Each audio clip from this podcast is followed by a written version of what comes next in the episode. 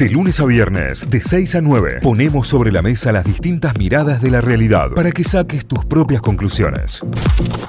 Tenemos invitada como todos los jueves. Claro que sí, ¿eh? Viole, ¿estás ahí? Buen día. Buenos días, chicos. ¿Cómo andan? Bien, Buen día. ¿Todo bien vos? Bien, ahora les saludo en vivo. Claro, es cierto, porque recién hiciste ronda de saludos, pero fue, fue claro, no fue eh, totalmente fuera de aire. Ahora ya estamos al aire. Y hoy venimos con una propuesta, va, viene ella desde Food Surfing, con una propuesta que está buenísima, que es pizzería porteña. Oh. Y yo ayer le decía que para mí es la mejor del mundo, le ganamos a la italiana con la porteña. Sí, me gustó eso que dijiste, Cayo, porque realmente hay es como una pizza que en un punto llegó a ser superadora a la, a la porteña por distintos motivos, digamos. En realidad tiene que ver con que, bueno, la pizza en, en Argentina, la pizza tradicionalmente es de Nápoles, como todos sabemos, pero la, la pizza que llegó vino en mano de los inmigrantes genoveses. Lo Claro. que pasa que en esa época, estamos hablando de finales de 1800, eh, había mucha pobreza en Italia, entonces la pizza era un pan chato con muy poco tomate y en los mejores casos tenía queso, pero en general no. Entonces también cuando llegan a Buenos Aires y ven toda la abundancia que había de quesos, de tomates, de salsas, empiezan a hacer una pizza muchísimo más generosa, digamos, y ahí es cuando aparece esta pizza que conocemos, que es esta pizza gruesa, con mucho queso hasta los bordes, que chorrea, con muchos ingredientes arriba, mucha salsa. Entonces, en un punto sí es superadora a la versión original, digamos, por una cuestión de abundancia y de que acá había muchísimos productos eh, que no había acceso en Italia, ¿no? Se vuelven Claro. locos Claro. Esa es la realidad de la inmigración italiana en casi todos los platos que llegan a la Argentina. Era comida de, de, de guerra, digamos, que comida, comida que había que engordar de alguna manera. Entonces, al pan, al pan que le ponemos tomate, que era lo que sobraba en, en, en las huertas, eh, y acá se las pudo engordar muchísimo más en función de lo próspero que era el, el territorio en el momento en el que llega la inmigración y tenemos estos platos que hoy no se pueden creer. Pero si no, la baña cauda es mucho más básica de lo que la comemos nosotros acá. Todos los platos italianos tienen esa cosa. Sí, tal cual. Aparte, incluso se- eh, sea un productor de harina, entonces también cambia hasta la calidad también de los ingredientes. Empieza a ver, se empieza a trabajar con buena harina y bueno, ni hablar esto de la abundancia del queso y, y de, y de generar eso, algo como un poco superior a- al original y que también tiene que ver con que al principio empieza siendo más comida de gente que trabajaba en los puertos. Claro. Estamos hablando de, de 18 1890 más o menos. Claro. De golpe, con el paso del tiempo, eh, se empieza también como a volver más masivo y de golpe la pizza empieza a ser un plato principal, digamos, ya no una cosa para comer nomás y, y llenarte, como decís vos, Tita, sino ya algo que, que- que tiene que ver con una comida, digamos, ¿no? Eh, empiezan a comer los oficinistas, empieza a comer la gente en la calle, digamos, hasta lo que es la pizza hoy en Buenos Aires. Claro, Claro. sí, sí, sí, que, Eh, que De realmente... Sí. sí. No, no, perdón, perdón, perdón.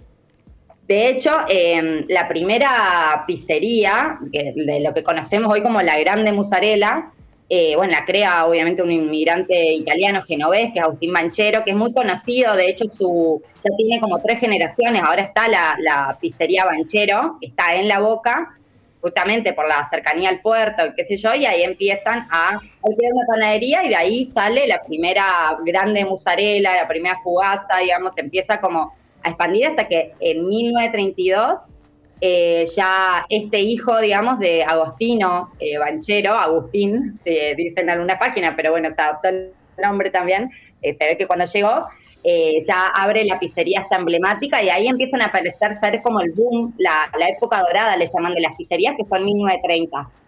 Claro. Entonces hay mucha historia y, y pensemos que en 1930 son, tienen, la mayoría de las pizzerías que hoy conocemos en Buenos Aires tienen casi 100 años. Claro, ¿no? tal cual, tal cual. Todas han logrado sobrevivir a todas las crisis argentinas y mantenerse abiertas. Sí, sí, sí, sí, han, han pasado un montón de historia, incluso las mismas pizzerías, bueno, todos los que hemos ido a pizzerías de Buenos Aires tienen como esta historia puesta en los locales, ¿no? Claro. Los cuadros de los ídolos nacionales de hace, no sé, 50 años. Eh, hay toda una historia, digamos, detrás de la pizza y, y de la costumbre de, de, de tan porteña, digamos, de la pizza al paso y de comer la pizza de parado, ¿no? Claro, claro. En el platito de, de aluminio redondito y la única porción ahí, una porción y seis. Una porción y seguí, sí, y se sí, incluso hay, hay algunos lugares que siguen teniendo la opción únicamente de comer de parado, digamos, Sí. como siguiendo también Sí. esta cosa de comer y seguir, ¿no? Sí, totalmente. Y el, el fainá, ¿no? Que no falte. Que no falte el pedacito de fainá. Y la porción con el fainá. Sí, incluso el fainá también eh, nace en Génova, pero después, o sea, el fainá vamos a aclarar para los que no hayan probado, porque acá en Córdoba no es tan conocido, en Buenos Aires sí, siempre se acompaña en la pizza. Es una mezcla que se hace a base de harina de garbanzos, agua, aceite de oliva, sal y pimienta. Es muy sencillo y, y se, esto cuaja, digamos, y termina siendo como una torta media finita, digamos, de garbanzos. Y nace en Génova, y, pero en realidad los italianos lo comían solo. También Claro. es una porteña eh, y argentina esto de que sea el acompañante principal de, de la pizza, digamos, el fainá. Que no puede faltar en las pizzerías porteñas una buena porción de fainá. Igualmente está como difícil conseguir buena faina también. Eh, acá en Córdoba no hay buena faina, yo no he encontrado eh, para probarla. Y en Buenos Aires también está medio está medio raro. La pizza es indiscutible en, en muchos lugares, pero la buena faina es difícil de encontrar. Sí, de hecho ahora se está empezando a hacer una revalorización del fainá, eh, incluso en, en lugares como ya medio que, como el preferido de Palermo, que es como un, un lugar en Palermo que un poco intenta eh, como revalorizar estas recetas tradicionales y sí empieza a usarse el fainá ya en otras versiones. Claro. Eh, incluso en algunas pizzerías hay fainá relleno, pero sí eh, siempre fue como un acompañante de. Recién ahora se empieza a dar como importancia al fainá como el fainá mismo, digamos. Definitivamente. ¿Qué lugares tenemos que ir a, recorrer sí o sí? ¿O Claro. qué, qué- qué tenemos de recomendación? Ay, bueno, yo voy a- yo elegí cuatro porque no puedo eh, resumirlo, pero bueno, son mis favoritos. A mí me primero Guerrín, que es como un clásico de los clásicos de la pizzería porteña, está en la calle Corriente, muy cerca de los teatros. De hecho, esto que les contaba de la época dorada tiene que ver con que la Corriente empieza a tener todo el boom de los teatros y restaurantes, entonces eh, se, se arman ahí las pizzerías, digamos, alrededor de esta movida de teatros y de, y de mm, restaurantes en, es- en, esta, en este lugar tan concurrido. Entonces, Guerrín, que nace en 1932, o sea, también estamos hablando de la mayoría de estas pizzas que voy a nombrar, de estas pizzerías, nacen en 1930 más o menos, entre Ujú. 1930 y 1940. O sea, Guerrín es un clásico, siempre hay mucho ruido, mucha cola, hay que estar dispuesto, pero para mí la fugaceta rellena de Guerrín eh, es espectacular. y- ¡Uy, por favor! Qué rico. Fugaza rellena.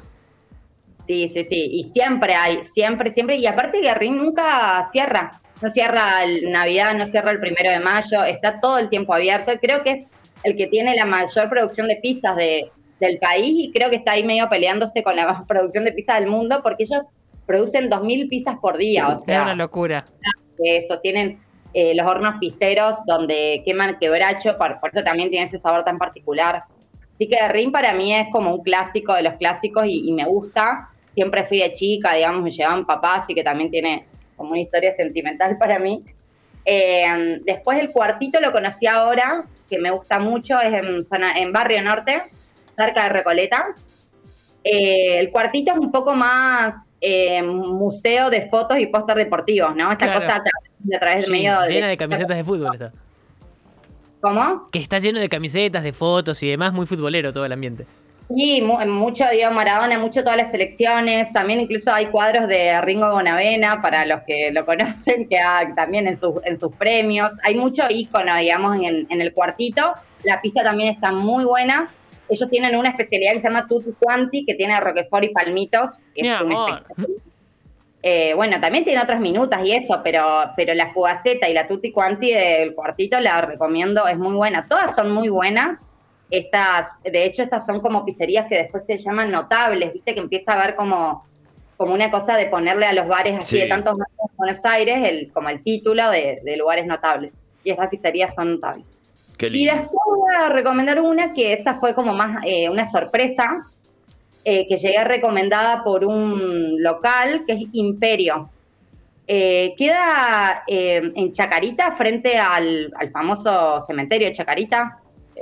No, es un lugar muy concurrido porque pasan muchas líneas de colectivos y de metro. Tiene un horario de atención súper amplio, el lugar es muy grande y también incluso tiene la estatua de Carlitos Balá, una cosa muy, muy popular. Y, y la verdad son muy buenas las pistas, o sea, son pistas como bien llenadoras, eh, con morrón, con jamón, con tomate, tienen postres también, eh, flan con dulce de leche por si querés callo. Está Eh, bien. rico. el lugar para la- de- después de la pizza. Y esta de Imperio está muy buena y la verdad es que siempre está bueno seguir la recomendación de un local que, que sabe a dónde mandarte, ¿no? Claro, ni hablar.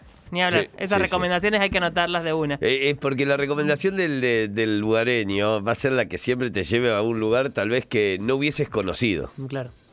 Claro, aparte Chacarita no es un lugar turístico, digamos, un lugar que va la gente justamente a trabajar, digamos, hay muchísimo flujo de gente, pero no es un lugar, eh, no es Palermo, digamos, no es un lugar que uno vaya específicamente. Nosotros justo estábamos por el barrio y él nos dijo, vayan, queríamos, estábamos dudando si ir a la meseta, que es otro famoso ahí en Chacarita, eh, o a Imperio, y justo, bueno, estaba cerrada la meseta y terminamos en Imperio, y la verdad es que, que es una pizzería súper grande y con también mucha rotación.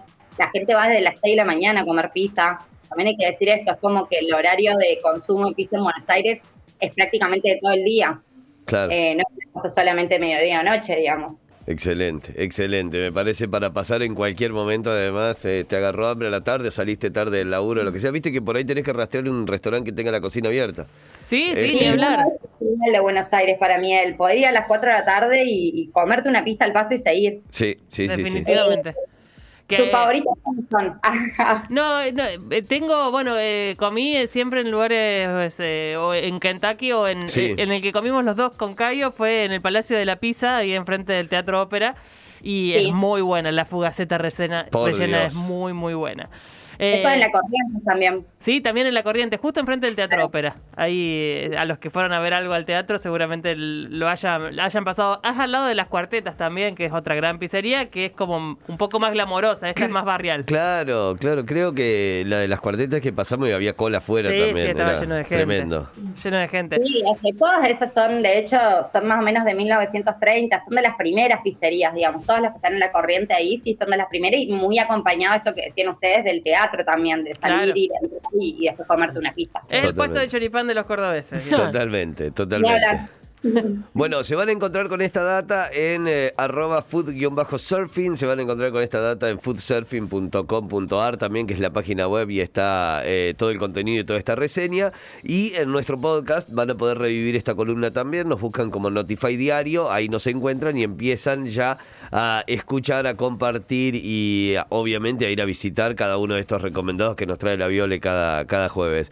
Que tengas lindo jueves, Viole, gracias, muchas gracias. Gracias a ustedes. Adiós. Adiós. Chau, chau. Ahí pasaba Violeta Brodsky desde Food Surfing en la columna de todos los jueves en esta ronda de mates. Notify, las distintas miradas de la actualidad para que saques tus propias conclusiones. De 6 a 9, Notify, plataforma de noticias.